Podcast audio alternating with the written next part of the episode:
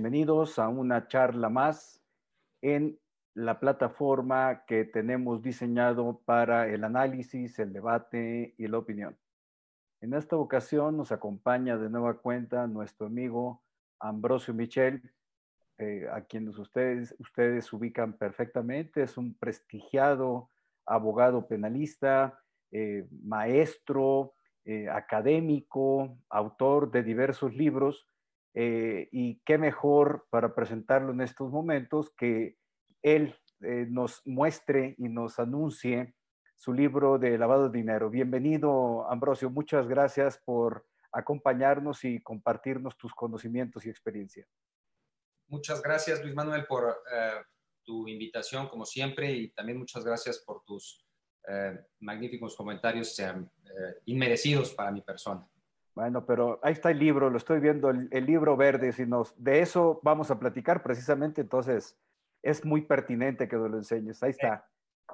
Esta es uh, una uh, obra, es un, trabajo que junto con mi querido amigo, socio y compañero Fabián Ávila sacamos en coautoría en Editorial Porrúa sobre este tema de que vamos a platicar en unos minutos más, que es el lavado de dinero, un tema apasionante, muy actual y además, ah, pues creo que presente en la vida eh, nacional. y, mundial, Ambrosio. Pues sí, ahora... es, un tema mundial. Eh, pero empecemos por la parte técnica, si me permites, con la lectura del artículo 400 bis, que ahorita, eh, esto recuerdo que tiene un antecedente, no estaba en, este, en el Código Penal Federal, no estaba en el Código Fiscal de la Federación. ¿Estoy en lo correcto? Este tipo penal, ¿por, ¿por, qué sucedió eso, Ambrosio? Es una excelente pregunta y que creo que sirve para ah, ubicarnos a todos, no solamente en el tiempo, sino también en la materia y también en el posible elemento técnico a dilucidar en un litigio. Eh, el delito de lavado de dinero, como todos los delitos, requiere que el legislador ubique el bien jurídico tutelado a proteger para crear el tipo penal en base al principio de mínima intervención, en base al cual solo se deben de tipificar las conductas que agravan que, o causan un, daño grave a la sociedad, es que el legislador hace esa selección de conductas que pueden poner en daño estos bienes, eh, bienes que en este caso pueden ser la economía nacional, la administración de justicia, el delito previo cometido eh, que es el que produce los recursos ilícitos, y en base a eso se hace la tipificación. Pero aquí en nuestro país, pues no hubo una selección por parte del legislador respecto del, elemento, del bien jurídico protegido y para legislar sobre esto, sino que derivado de una recomendación eh, de, eh, de, una convención de las Naciones Unidas contra el tráfico ilícito de estupefacientes y sustancias psicotrópicas realizada en Viena en el año de 1988 es que se aprobó por Estados miembros, dentro de los cuales México es un Estado firmante, eh, y, también aprobó dicha convención, que se reconoció como obligación, en este caso de México, sancionar esta figura que conocemos ahora como lavado de dinero y que no es otra cosa más que ah, llevar a cabo un proceso para ocultar o tratar de disimular la ilicitud de los recursos que provienen de actividades ilícitas. En un principio, este delito solamente estaba vinculado con el narcotráfico, con, los delitos contra la salud. De hecho, esta convención, como su nombre lo indica, la Convención de Viena contra el tráfico ilícito de estupefacientes y sustancias psicotrópicas, se, refiere a, la materia del narcotráfico, a sancionar figuras eh, como la producción, transporte y también eh, el manejo de los recursos producto de estas actividades. Y es por eso que, pues, es, al ser un delito eh, eminentemente relacionado con cuestiones económicas producto del narcotráfico, debió estar previsto desde un principio en el Código Penal. Es más, en esta Convención de Viena, en su artículo tercero, si mal no recuerdo, artículo tercero, eh, se estableció y se establece hasta la fecha que el delito de lavado de dinero no puede ser considerado como delito fiscal y no obstante que nuestro país suscribió esta recomendación o, suscribió esta convención que ya es que fue obligatoria desde que se suscribió por parte de México y que se aprobó por el Senado. Eh, no obstante que era obligación de nuestro país no considerar al lavado de dinero como un delito fiscal, no obstante ello, insisto, nació como un delito fiscal previsto en el artículo 115 bis del Código Fiscal de la Federación. ¿Y, cuándo, se, ¿y cuándo se pasó al Código Penal? fue años después, ¿no? Así es, en el 1996. 96, muy bien. Mira, eh, eh, permíteme leer este artículo 400 bis. No lo voy a leer todo porque está largo, pero sí para ubicar el tipo penal al que te refieres. Que mm, yo lo leo así desde el desconocimiento que tengo de la materia y pues, pues es todo, todo es lavado de dinero, pero necesitamos que nos lo expliques técnicamente va el artículo 400 bis, que entiendo que se reformó en marzo de 2014, Ambrosio. Correcto. Se impondrá de 5 a 15 años de prisión, es decir, está brava la sanción, no es una pena de prisión leve. Y se impondrán multas, etcétera, al que por sí o por interpósita persona realice cualquiera de las siguientes conductas. Fracción 1 adquiera, enajene, administre, custodie, posee, cambie, convierta, deposite, me falta aire, retire, dé o reciba por cualquier motivo, invierta, traspase, transporte, transfiera dentro del territorio nacional, de este, es decir, de México al extranjero o a la inversa, recursos, derechos o bienes de cualquier naturaleza cuando tenga conocimiento. Y esta, esta, esta parte me gustaría que nos lo explicaran más, más adelante de que proceden o representan el producto de una actividad ilícita. Yo lo que aquí detecto es que no habla producto de un delito. Fracción 2. Oculta, encubra, pretenda ocultar o encubrir la naturaleza, origen, ubicación, destino, movimiento, propiedad o titularidad de recursos, derechos o bienes cuando tenga conocimiento de que proceden o representan el producto de una actividad ilícita. Vaya tipo penal, ¿eh, Ambrosio? En estas dos fracciones. Bueno, eh, sí, digamos que eh, sin ánimo de hacer una eh, crítica sin, denostar, sino al contrario, haciendo una crítica constructiva y buscar las razones por las cuales está redactado de esta forma, me gustaría primero señalar que este casuismo exacerbado eh, incumple con ciertas técnicas de carácter legislativo, como es el principio de abstracción en base al cual en una se debe de legislar y sobre todo crear tipos que con verbos que sean lo suficientemente abstractos contengan la mayoría o casi la totalidad de las conductas que se puedan sancionar, que busque sancionar el legislador. Aquí no, aquí se optó por un modelo, modelo casuista eh, quizás un poco imitando al, modelo anglosajón americano, que es precisamente a petición del gobierno de, las naciones industrializadas, eh, entre ellas Estados Unidos, que el GAFI llevó a cabo este tipo de recomendaciones para crear este tipo de lavado de dinero. Y quizás sea por eso ese casuismo exacerbado. Eh, a mí lo que me preocupa es la reforma a la que tú haces mención de la eh, lectura que diste, podría observarse eh, a grandes rasgos que existen, ah, haciendo ahora sí, desde el punto de vista doctrinario, académico en este momento. Haciendo una abstracción. una abstracción de lo que quiso decir el legislador, eh, es que hay dos hipótesis por las cuales se sanciona a la persona que incurre en el delito de lavado de dinero, y que es recibir o hacer operaciones a sabiendas, con recursos que a sabiendas sabe que son de procedencia ilícita, o bien que oculte dichos recursos de procedencia ilícita a sabiendas de que son recursos ilícitos. A mí me gustaría hacer dos precisiones.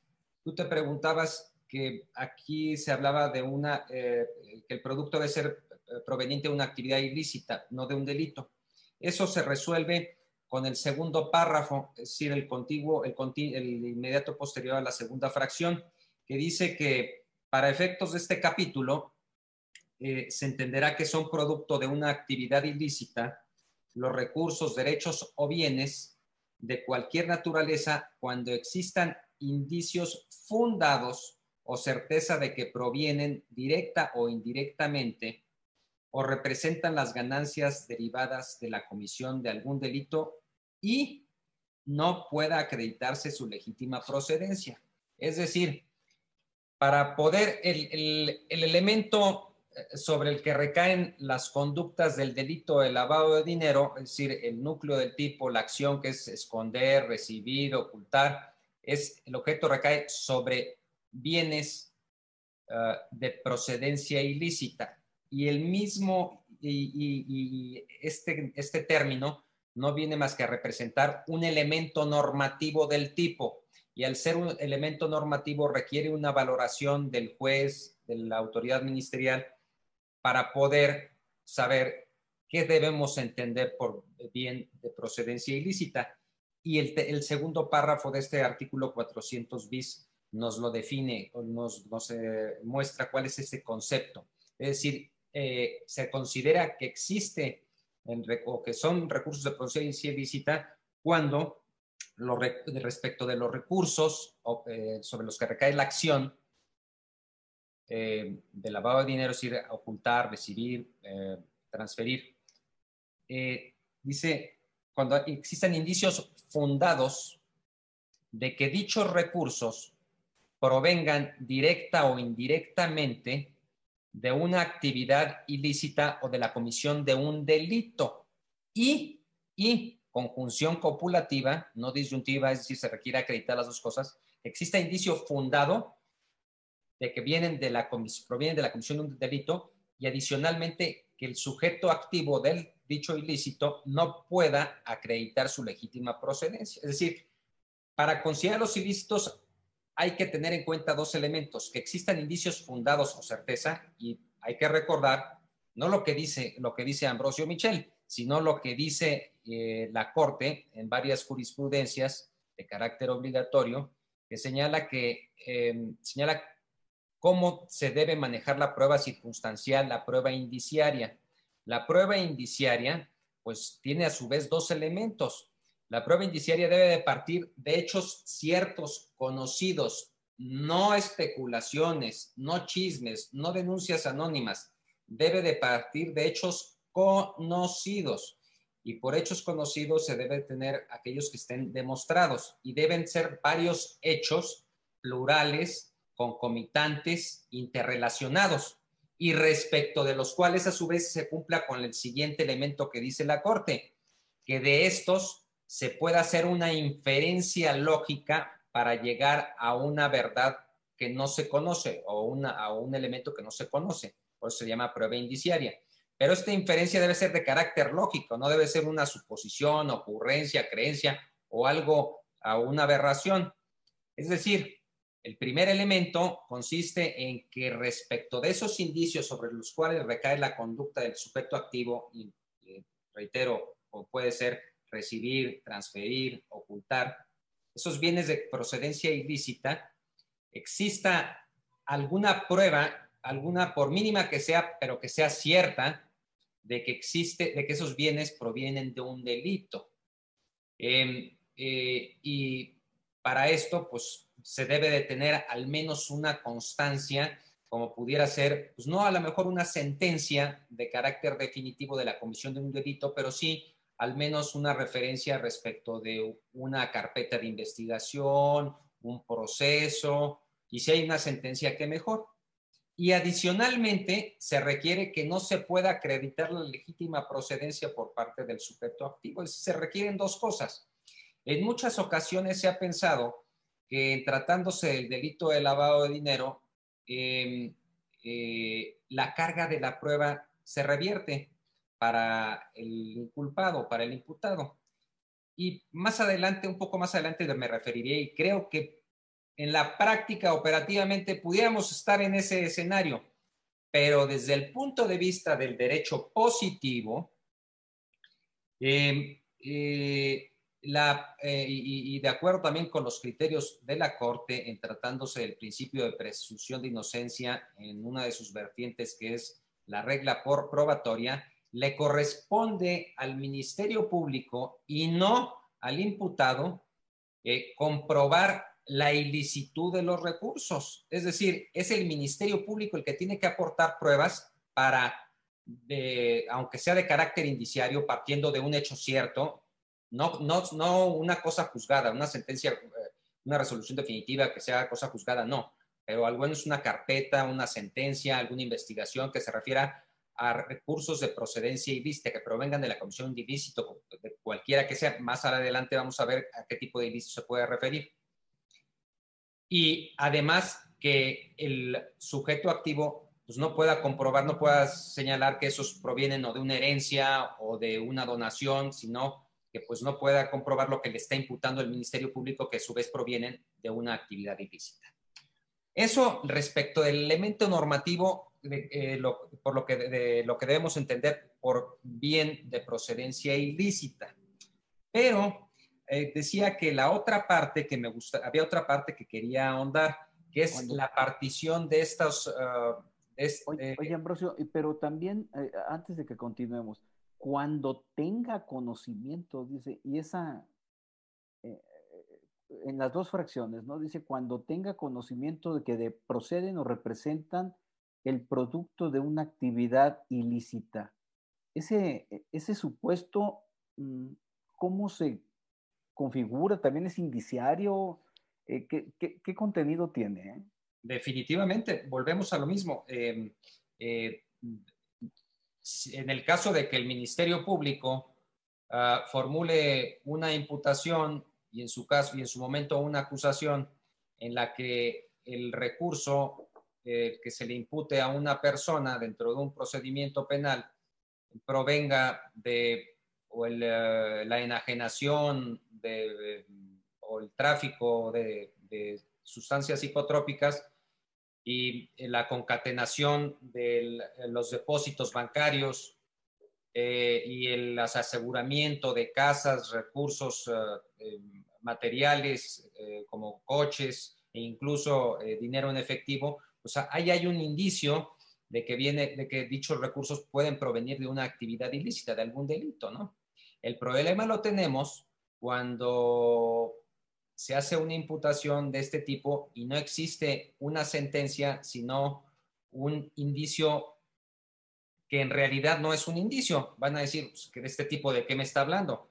Pues sí, en la práctica lo que sucede es que la carga de la prueba, pues sí se revierte, porque teniendo en cuenta la forma en que está diseñado el nuevo sistema penal acusatorio adversarial, pues para que se formule una imputación y se le sujete, se dicte un auto de vinculación a proceso, pues nada más se requiere eh, que se le comenten, se, em, expongan en la audiencia inicial al juez de control los antecedentes o datos de prueba que ni siquiera los debe tener en una carpeta el juez en, sus manos, basta con que se los expongan el Ministerio Público, el Ministerio Público oralmente de que hay datos, de que hay informes, de que hay un hecho que la ley considera como delito de lavado de dinero en el presente caso y que la persona a la que se le está imputando participó en su comisión. Y ahí, y con eso, pues se podrá dictar un auto de vinculación a proceso y de ahí hasta sentencia para la valoración de las pruebas.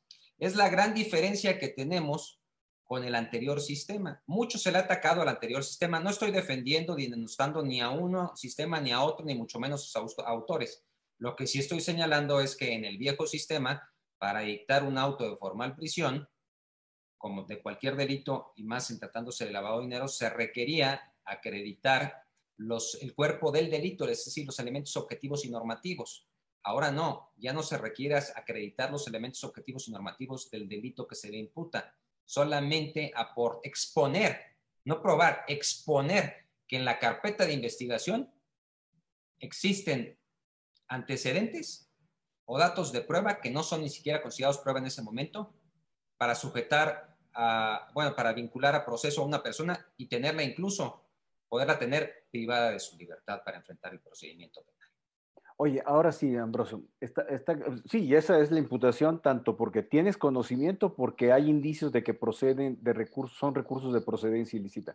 Pero ¿por qué tenemos dos fracciones? Bueno, ¿por qué tenemos dos fracciones?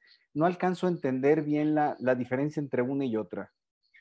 Desde que fue trasladado el tipo de lavado de dinero en el 96 del Código Fiscal de la Federación al Código Penal Federal, eh, el tipo penal estaba estructurado eh, con dos elementos subjetivos.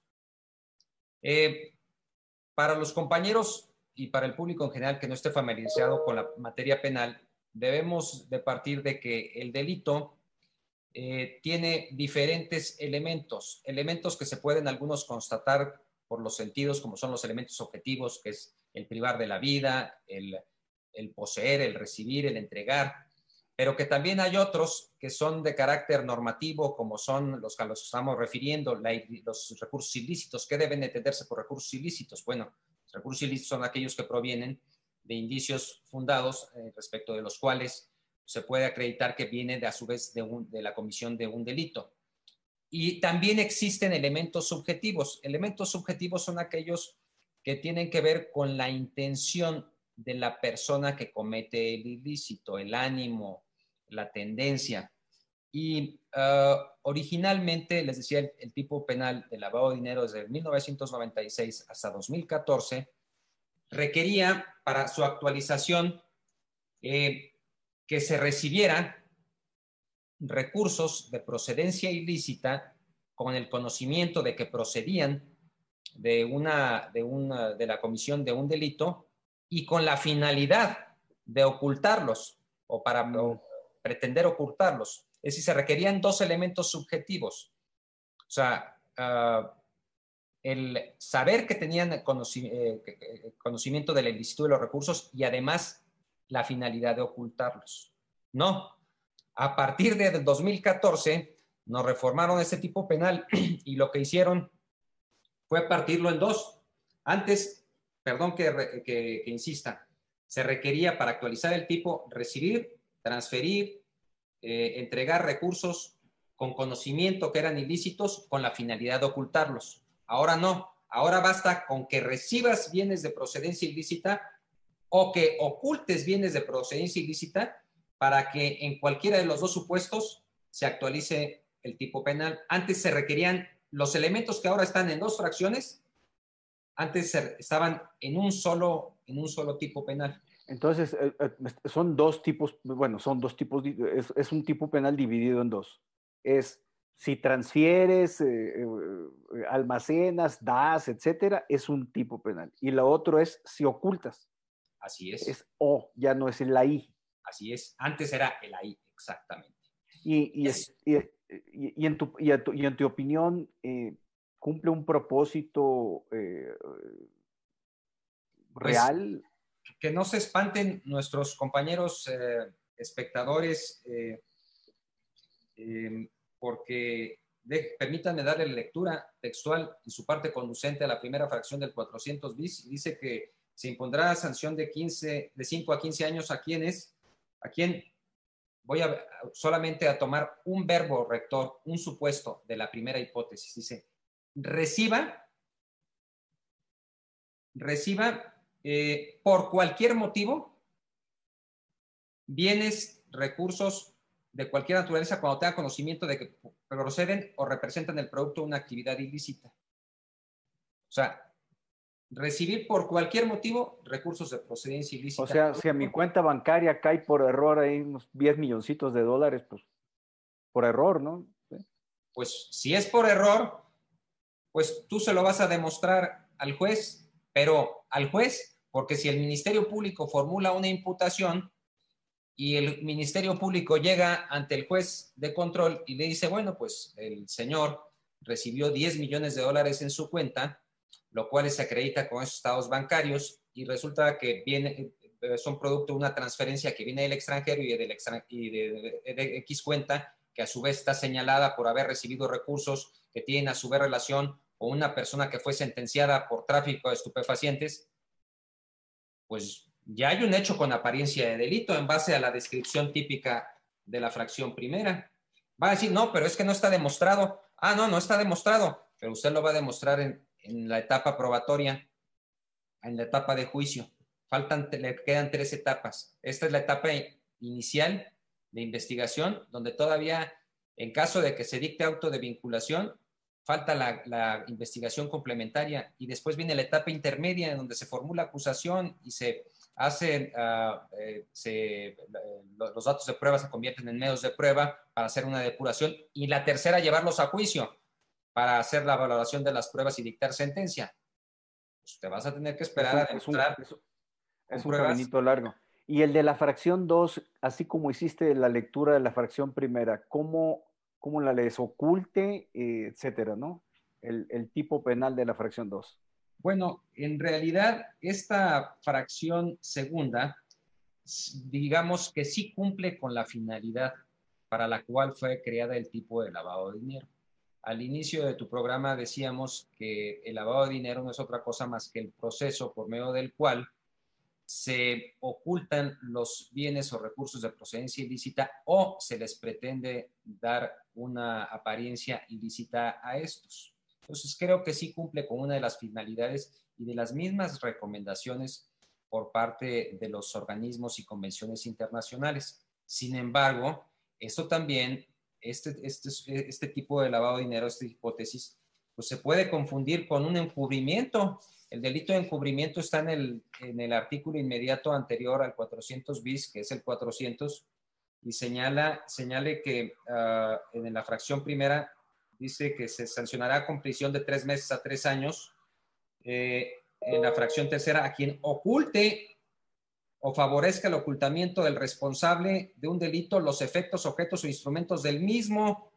Pues es lo mismo. Ahora, Van a decir, entonces, ¿cuál es la diferencia entre el delito de lavado de dinero y el delito de encubrimiento? Bueno, pues pareciera ser que el delito menor, que en este caso es el de encubrimiento, requiere un elemento adicional para su acreditamiento, que es exista un elemento subjetivo adicional, un ánimo de lucro, porque el 400 del Código Penal dice que el que con ánimo de lucro oculte un bien producto de un ilícito, se le impondrá una sanción de tres meses a tres años. Pero el siguiente artículo, el 400 bis, dice que el que oculte, con independencia de que tenga ánimo de lucrar o no, pues le impondrá una sanción de 5 a 15 años. Y es más, si no tienes la intención de ocultar, solamente recibes por equivocación, ignorancia o imprudencia, que el delito de lavado de dinero no acepta su comisión imprudente, es decir, por, culposo, por descuido, sino solamente doloso. Si, si, si alguien comete un descuido y te hacen un depósito a ti, pues peor que haber cometido el delito de encubrimiento. Son de las cosas que pues parece ser que no se ventila mucho en la práctica, pero puede haber una, a veces, eh, recalificaciones, entendiéndose por estas que una, bueno, más que recalificación, es un concurso aparente de normas, donde no sabemos cuál es la conducta o el tipo que se debe aplicar al hecho delictivo, si un encubrimiento o el lavado de dinero porque los mismos uh, uh, convenios y recomendaciones internacionales han señalado que se debe eh, sancionar eh, el manejar recursos de procedencia ilícita, ya sea como encubrimiento o como lavado de dinero. Y eso no lo dice Ambrosio Michel. Basta irse a la lectura de muchas de estas convenciones, empezando por la de Viena. Ambrosio, yo lo, me, surgen muchas dudas, porque por un lado, eh, veo un tipo penal eh, que a veces se me antoja difícil de cumplir, de actualizar. Eh, eh, por, otro lado, veo muchas autoridades participando en, el tema. la UIF, la Unidad de Análisis Financiero de la Fiscalía General de la República, Procuraduría Fiscal, el SAT, las unidades en los estados, y finalmente, pues hay un reporte de GAFI, el Grupo de Acción Financiera Internacional, que hace evaluaciones, creo que son quinquenales de todos los países, y en donde México, eh, la última de ellas fue en 2017, 2018, creo que fue enero de 2018, salió muy mal evaluado en la efectividad del combate a lavados de dinero. Eh, ¿Cómo, cómo, cómo está la situación de la investigación? Bueno, eso le corresponde al, al, a la Fiscalía General de la República, está reservada al, al, Ministerio Público, pero hay una colaboración administrativa de las unidades y luego es un delito en donde pues a veces se requiere eh, querella de Hacienda. A ver, la pregunta es, ¿hay mucho desorden sistémico? ¿Cómo, cómo lo aprecias tú en la investigación y en la aplicación del tipo penal? Sin ánimo de pretender ni justificar ni denostar a, a ninguna persona, académico, institución, creo que esto en realidad tiene eh, una, una razón histórica. Y digo esto porque no es porque sea voluntad de unos o de otros el que no eh, se lleve a cabo un combate eficaz de la delincuencia en tratándose del delito de lavado de dinero, sino porque en realidad aquí ha sido la carrera contra el destino. Como les decía, el delito de lavado de dinero no existía en ninguna parte del mundo surgió de una recomendación que hizo el grupo de los siete en aquel entonces, ahora que es grupo de los, ahora es el G20, el grupo de los 20, y donde nació el GAFI eh, como un organismo asesor para emitir recomendaciones para el combate al lavado de dinero en las naciones industrializadas y eh, organismo internacional que se fueron sumando gran cantidad de países que a la fecha, pues casi la casi totalidad de los países pertenecen al GAFI. Y derivado de estas recomendaciones es que los diferentes estados, no solamente el mexicano, en todo el mundo, han ido tratando de ir, de ir cumpliendo con las recomendaciones eh, que emite el GAFI y algunas convenciones a las que se van adhiriendo eh, los países, como fue México, no solamente al suscribir dichas convenciones, sino al ser aprobadas por el Senado. Eh, derivado de esto es que se han creado diferentes instancias con motivo de estas recomendaciones para ir tapando los agujeros o ah, para cumplir las recomendaciones en materia de estos instrumentos y recomendaciones.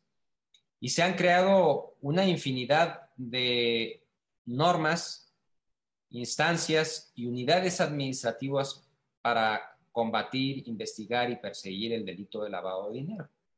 Y es así que tenemos que en el ámbito administrativo, por lo que se refiere a la Secretaría de Hacienda y Crédito Público, pues debemos de distinguir primero el aspecto eh, que es el eh, preventivo, lo que los financieros conocen como el compliance, eh, y lo que es propiamente la investigación de aquellas actividades que, que siendo vulnerables o no pueden actualizar supuestos de lavado de dinero por los cuales la unidad de inteligencia financiera se tenga que pronunciar, entiéndase, presentar una denuncia ante la Procuraduría General de la República, ahora Fiscalía General de la República, para que se investigue estos delitos. En tratándose del aspecto preventivo, pues existe cada comisión, ah, bueno, hay que distinguir actividades financieras y no financieras. Las actividades financieras, pues las regulan y expiden las normas y vigilan su cumplimiento, pues la Comisión Nacional de Seguros y Fianza, la Comisión Nacional Bancaria, la del ahorro para el retiro.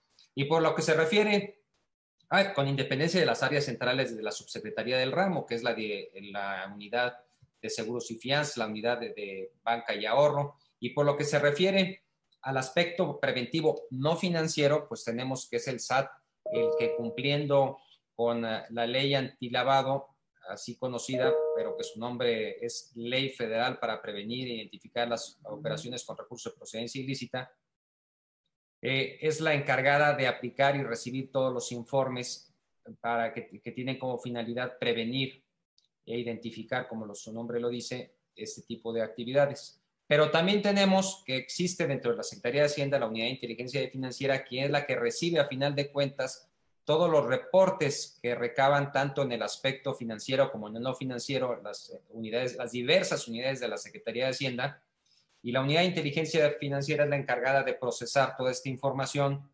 para que de encontrar elementos indicativos de la eh, comisión de algún delito de este tipo, presentar la denuncia correspondiente ante la ahora Fiscalía General de la República. Ahora, ¿es, denuncia, Ambrosio? Sí, es, yo digo que mal llamada denuncia porque es un requisito de procedibilidad. Eh, requisito de procedibilidad para aquellos que no están familiarizados con el tema penal es, eh, es el requisito de procedibilidad es eh, la presentación o la promoción o la instancia que, lleva a cabo aquella, aquella persona física o moral que siendo víctima o ofendida de un delito, eh, presenta ante la autoridad ministerial para que ésta investigue y sancione y lleve a, los órganos jurisdiccionales un procedimiento penal. Eh, por eso digo que en realidad pues, debía ser una querella, como estaba ah, previsto originalmente dentro del Código Fiscal de la Federación, no por la naturaleza del delito, sino por la naturaleza del requisito de procedibilidad. Es una, ah, la promoción de una instancia por parte de la unidad administrativa que representa a la víctima o al ofendido, en este caso el sistema financiero, la economía nacional, para que se proceda a la investigación de este delito. En la práctica, lo que se requiere eh, esta denuncia se requiere no en realidad eh, para eh, la, apertura de una carpeta de investigación.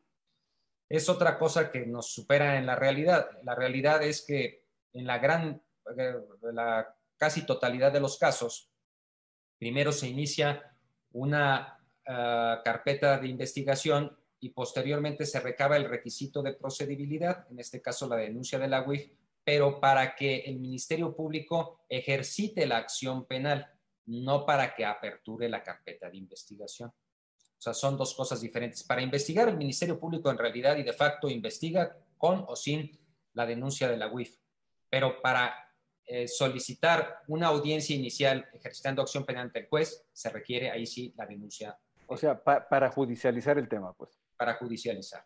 Y, y en todos los casos se requiere la, eh, el dictamen de la Unidad de Inteligencia Financiera? Es correcto, así debe de serlo.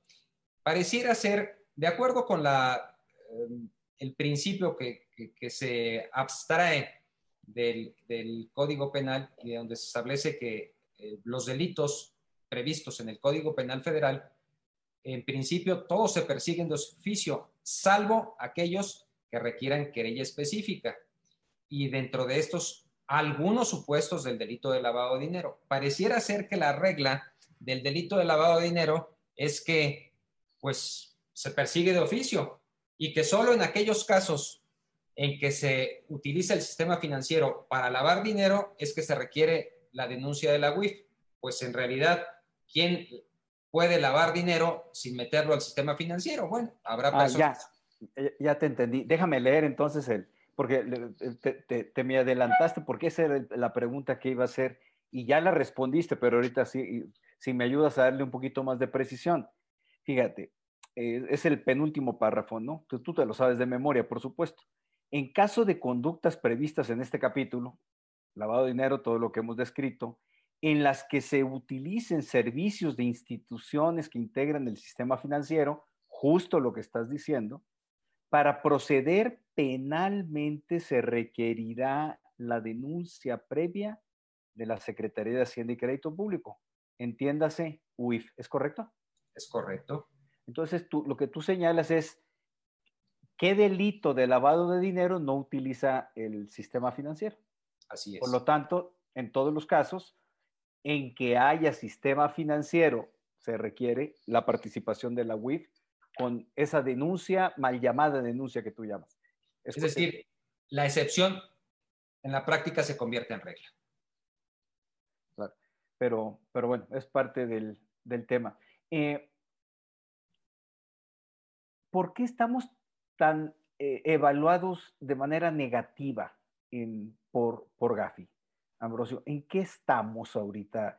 Eh, yo leí esa parte del reporte, no lo tengo fresco en estos momentos, pero sí se hablaba de la baja efectividad en sentencias definitivas.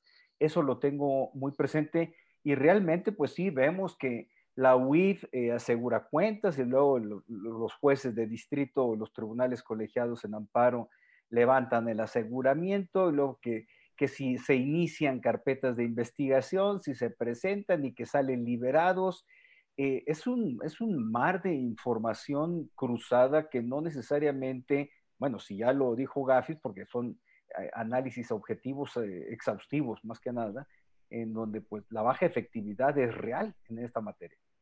Así es, esta evaluación a la que te refieres fue llevada a cabo por el GAFI ah, por conducto del Fondo Monetario Internacional. Y los resultados de la encuesta, desafortunadamente, em, desde el año de 2017-18, bueno, 17 se hizo la, la encuesta, la evaluación, y lo atribuyen a dos factores, básicamente. Es falta de capacitación a los servidores públicos involucrados y falta de coordinación entre las diferentes unidades administrativas a las que nos, a las que nos referíamos hace un momento, porque solamente eh, mencionamos las que en el ámbito administrativo, pero administrativo sin considerar el, aspecto de investigación y persecución, es decir, el Ministerio Público.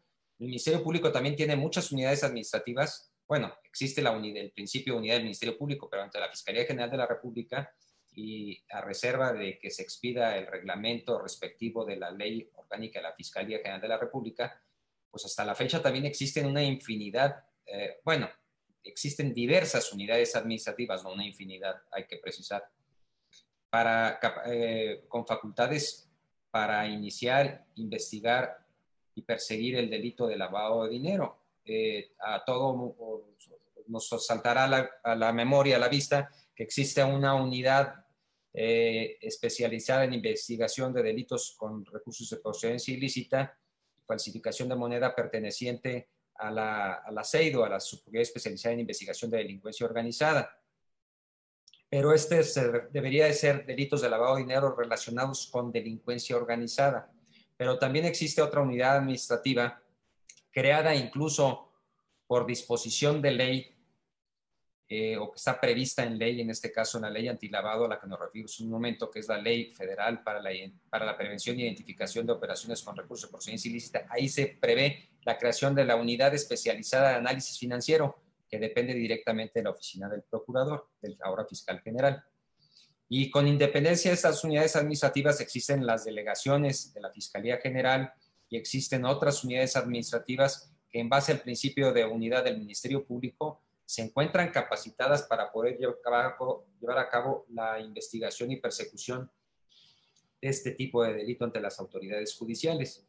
De tal manera que si tenemos una gran cantidad de unidades administrativas dentro de la Secretaría de Hacienda y varias unidades administrativas dentro de la Fiscalía General de la República, pues eh, tenemos en la práctica, eh, no digo que pocos resultados, pero sí ah, podría buscarse la posibilidad de que tanto en el sector financiero, en el sector hacendario, como en el sector eh, de ministerial, en el aspecto ministerial, fuera una sola unidad la que investigara este tipo de conductas. En la inteligencia de que dentro de la Fiscalía General de la República, por disposiciones de dos leyes, existe la obligación por parte de esta dependencia de tener dos unidades que eh, puedan investigar este tipo de delitos. A una ya me referí, la ley antilavado que prevé la eh, creación de la unidad especializada de análisis financiero y la otra que es la unidad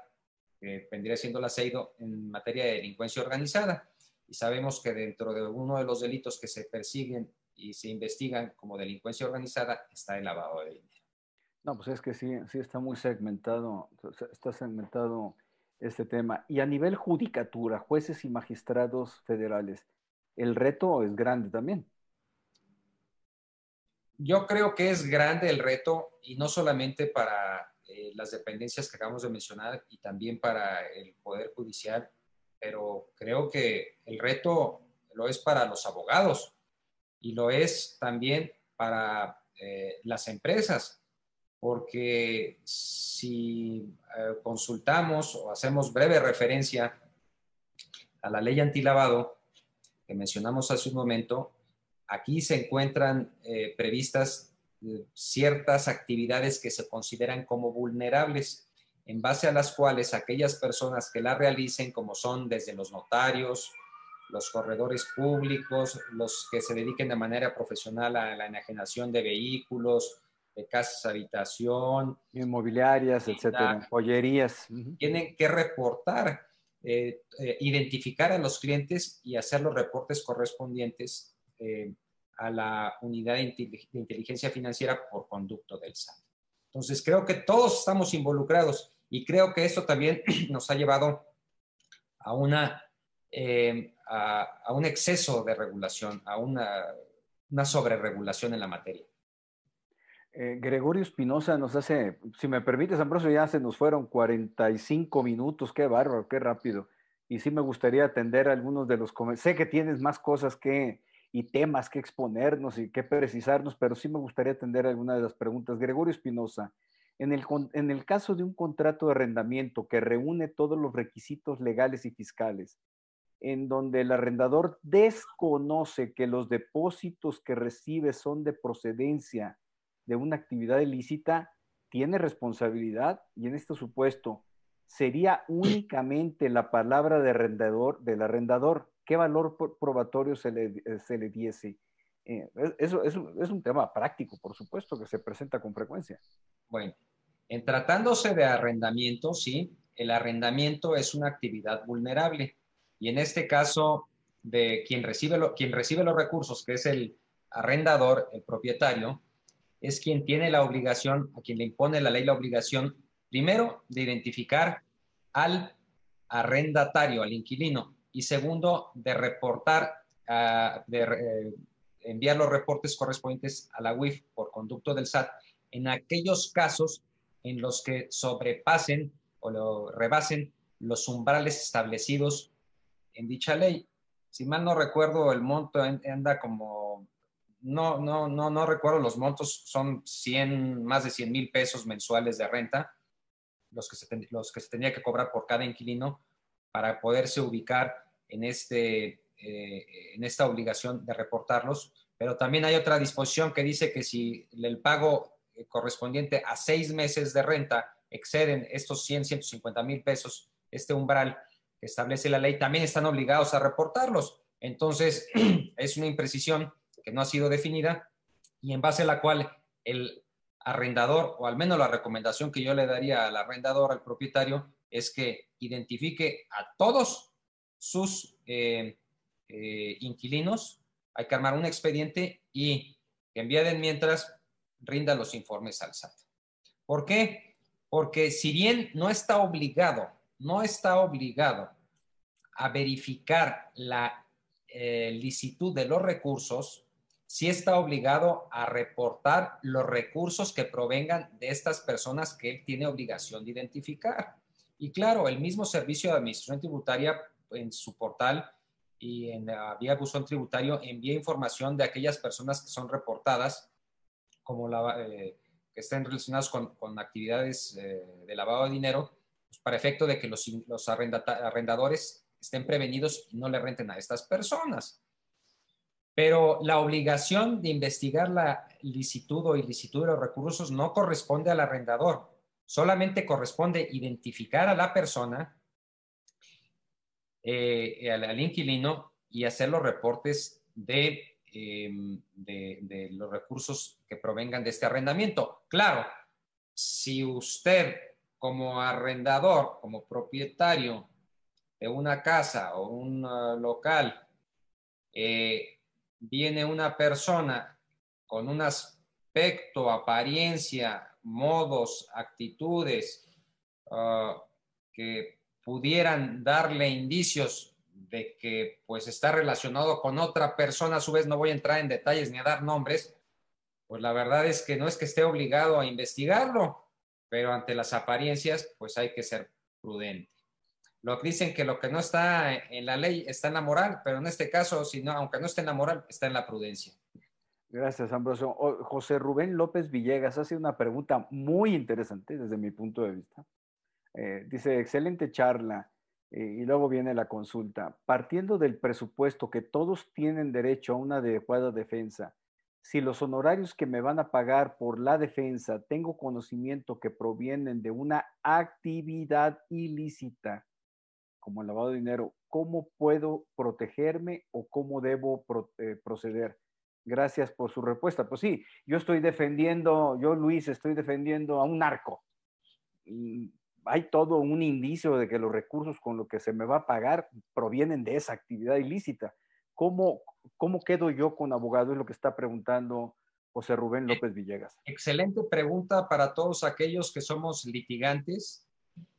Eh, déjenme les digo que En primer lugar, la prestación de servicios profesionales consistentes en la defensa de los intereses de una parte o de un particular en algún procedimiento de cualquier índole, sea administrativo, fiscal, penal, civil, constitucional, no es una actividad vulnerable y por lo mismo el profesionista no está obligado a hacer ni identificar al cliente ni a reportarlo. No lo digo yo, lo dice la ley antilavado. Mejor dicho, la ley antilavado no lo dice y como no lo dice, pues no estamos obligados a hacerlo. Pero, eh, eh, y, aquí hay, un, hay otra cosa bien importante, eh, porque tratándose de la prestación de los servicios profesionales, por ejemplo, la defensa de una, una persona que pudiera estar relacionada con, con una actividad de lavado de dinero, incluso que lo estuvieran defendiendo un abogado penalista litigante pudiera estar defendiendo a alguien por un delito de lavado de dinero, pues además de que no tiene la obligación de identificar, reportar este tipo, eh, eh, eh, este tipo de actividades, también hay un principio constitucional de que lo que es el debido proceso, la garantía de una defensa adecuada, una defensa profesional que no se le puede limitar a ninguna persona. Y también existe lo que es el ejercicio independiente de la profesión, dentro de la cual rige pues, el derecho al, ejercicio, a, llevar, a cabo la actividad profesional que uno eh, desempeña, pero también lo que es el secreto profesional. Entonces aquí hay muchas cosas que ah, aparecen aparejadas en lo que es la situación del litigante propiamente dicho. Cosa diferente a aquellos profesionistas, abogados, que se dedican a prestar asesoría para la constitución de empresas, manejo de recursos, los cuales sí están obligados a, identificar a sus clientes y hacer los reportes correspondientes, puesto que sí se considera esa prestación de servicios como actividad vulnerable. Pero lo que es el litigio por defensa de eh, las personas, en su patrimonio, en su persona, no es una actividad vulnerable. Por supuesto que hay que tomar las precauciones. Incluso en los Estados Unidos de América, para eh, llevar a cabo la defensa de estas, de estas personas que se encuentran en esta situación, el abogado litigante tiene la obligación de ir al juzgado, de ir al tribunal y pedir autorización para recibir, no para defender, pero para sí recibir el pago. para recibir el pago. De esos recursos. autorizará hasta qué punto y hasta cuánto puedes cobrar. Interesante. Ambrosio, nos quedan ocho minutos, pero hay un tema que nos están preguntando y yo sé que a ti ese te apasiona si el delito de defraudación fiscal, artículo 108, segundo, tercer párrafo del Código Fiscal de la Federación, puede ser el delito predicado, el delito previo de lavado de dinero. Bueno. Esta plática la das en una hora, yo sé, pero por, razón de tiempo vas a tener que decirnos lo que vas a platicar en otra de las conversaciones que vamos a tener aquí en IntelliJuris. Con mucho gusto, gracias. Trataré de dar respuesta en breve tiempo. En principio, como les decía hace un momento, los delitos fiscales no pueden ser, eh, eh, no pueden ser considerados como delito de lavado de dinero. Yo diría que tampoco como delito precedente. Lo dice no Ambrosio Michel, lo dice la Convención de Viena. Es más, las recomendaciones del GAFI establecen expresamente que lo primero que deben de cumplir los estados son la Convención de Viena y la Convención de Palermo. La Convención de, Viena dice que no deben considerarse a los delitos fiscales para efectos ah, del lavado de dinero, no solamente la defraudación. ¿Y qué es lo que hace después el, el GAFI en el 2012? que si bien antes los delitos fiscales no podían ser considerados como lavado de dinero o delito precedente de lavado de dinero, en 2012 cambiaron de opinión y dijeron que siempre sí. Pero eso es la recomendación del GAFI. La recomendación del GAFI, en primer lugar, dice, cumplan con la Convención de Viena y la Convención de Viena, que sí estamos obligados a cumplir en términos del 133, porque es un, convenio suscrito por México, aprobado por el Senado, publicado en el Diario Oficial de la Federación, dice, no a los delitos fiscales como lavado de dinero. Eh, no obstante, el error del, eh, cuando se crea el tipo penal, bueno, eh, tenemos que el delito originalmente estaba dirigido a, tener como delito previo o delito predicado, delito determinante a los delitos contra la salud. Con este cambio de opinión pues, por parte del GAFI, eh, pues las posturas de muchos estados de la comunidad internacional ha cambiado. No solamente la de México, sino también eh, en España, en Alemania, pues ya ha habido un giro para considerar a ciertos delitos, no a todos, como delitos determinantes de lavado de dinero. En tratándose de México, en particular, eh, creo que hemos mal atendido las recomendaciones del GAFI, por lo que les decíamos hace un momento. El GAFI nos dice, cumplan con la Convención de Viena y no la cumplimos. Porque la Convención de Viena dice no delitos fiscales como lavado de dinero. Y después, queriendo cumplir o, pretendiendo cumplir las recomendaciones del GAFI, las cumplimos mal. Porque el GAFI dice, bueno, no obstante que las recomendaciones no son obligatorias, las recomendaciones del GAFI, las, de la Comisión de Viena sí son obligatorias y no las, no las obedecimos y el GAFI dice cumplan la Convención de Viena y no la cumplimos. Y no obstante eso, con las nuevas recomendaciones del 2012, el GAFI dice sí, pueden ir, puede ser los delitos fiscales delito precedente, delito previo, delito determinante. ¿Y qué es lo que hace México? Incluso con anticipación a esta recomendación del GAFI, el primero de octubre de 2007 se publica en el Diario Oficial de la Federación una reforma para adicionar un tercer párrafo al al, artículo 108 del Código Fiscal de la Federación, para establecer expresamente que el delito de eh, operaciones con recursos de procedencia ilícita y el delito de defraudación fiscal se pueden perseguir simultáneamente. Ojo, el delito de defraudación fiscal y el delito de lavado de dinero se pueden perseguir simultáneamente. ¿Eso qué significa? que antes no se podía, pero a partir de la entrada en vigor de esta reforma de octubre de 2007 sí se va a poder. Pero sí se va a poder entre qué delitos? Lavado de dinero y defraudación fiscal. Pero si consultamos cuántos delitos están previstos en el Código Fiscal de la Federación, pues si buscamos qué es la defraudación fiscal, la defraudación fiscal solamente está contenida en el artículo 108 del Código Fiscal porque lo que es la defraudación fiscal equiparable está contenida en el artículo 109. Y ahí no hay un párrafo semejante. Y no hay un párrafo semejante. Es más, el contrabando y el lavado de dinero. Ahora, recientemente, con las reformas eh, del año pasado que entraron en vigor el primero de enero de 2020, también el delito que estaba previsto en la fracción tercera del 113 y que ahora se convirtió en el artículo 113 eh, bis que sanciona la expedición, eh, enajenación o adquisición de facturas que amparen operaciones simuladas o actos inexistentes. Eh, eh, también se prevé la posibilidad de que este delito, dice, este delito del 113 bis, la adquisición o enajenación de facturas falsas, en pocas palabras, se puede perseguir con el delito de lavado de dinero. Entonces ya tenemos dos. En el 2007, el lavado de dinero y en la defraudación fiscal, pero solo la genérica contenida en el 108. Y a partir del 2020, también el lavado de dinero y el 113 eh, bis, que es la compraventa de facturas falsas. Y los otros delitos, pues los otros delitos no se pueden perseguir ni simultáneamente, ni mucho menos como delito precedente de lavado de dinero. Pero ¿qué es lo que sucede en la práctica?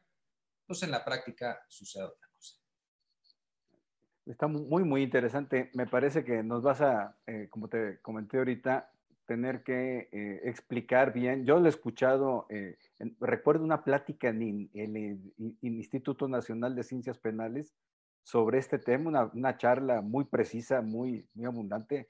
fue la primera vez que escuché los planteamientos que estás ahora sintetizando. Me pareció increíble la manera como lo procesas y lo resumes. Ambrosio, tienes muchas felicitaciones, eh, eh, muy clara la exposición. Se quedaron varias preguntas en el tintero, pero eh, por razón de tiempo tenemos que dar por terminado. Muchas gracias nuevamente por el acompañamiento, por explicarnos pedagógicamente con una claridad eh, esquemática que, que ayuda mucho y de ahí las felicitaciones. Te mando un abrazo y esperamos verte pronto por acá de nueva cuenta. Muchas gracias por la invitación. Muchas gracias a todos los videoescuchas por su paciencia y su atención. Me reitero a sus órdenes. Enséñanos el libro que, eh, eh, por favor, para que vean que no estamos hablando con, con un improvisado en el tema, sino con el doctor. no este dejen de comprarlo. Sí, claro. No, no, no es buen negocio a escribir libros. Bueno, un abrazo, Ambrosio. Es un buen esfuerzo. Muchas gracias a todos. Gracias. Hasta luego. Buenas noches.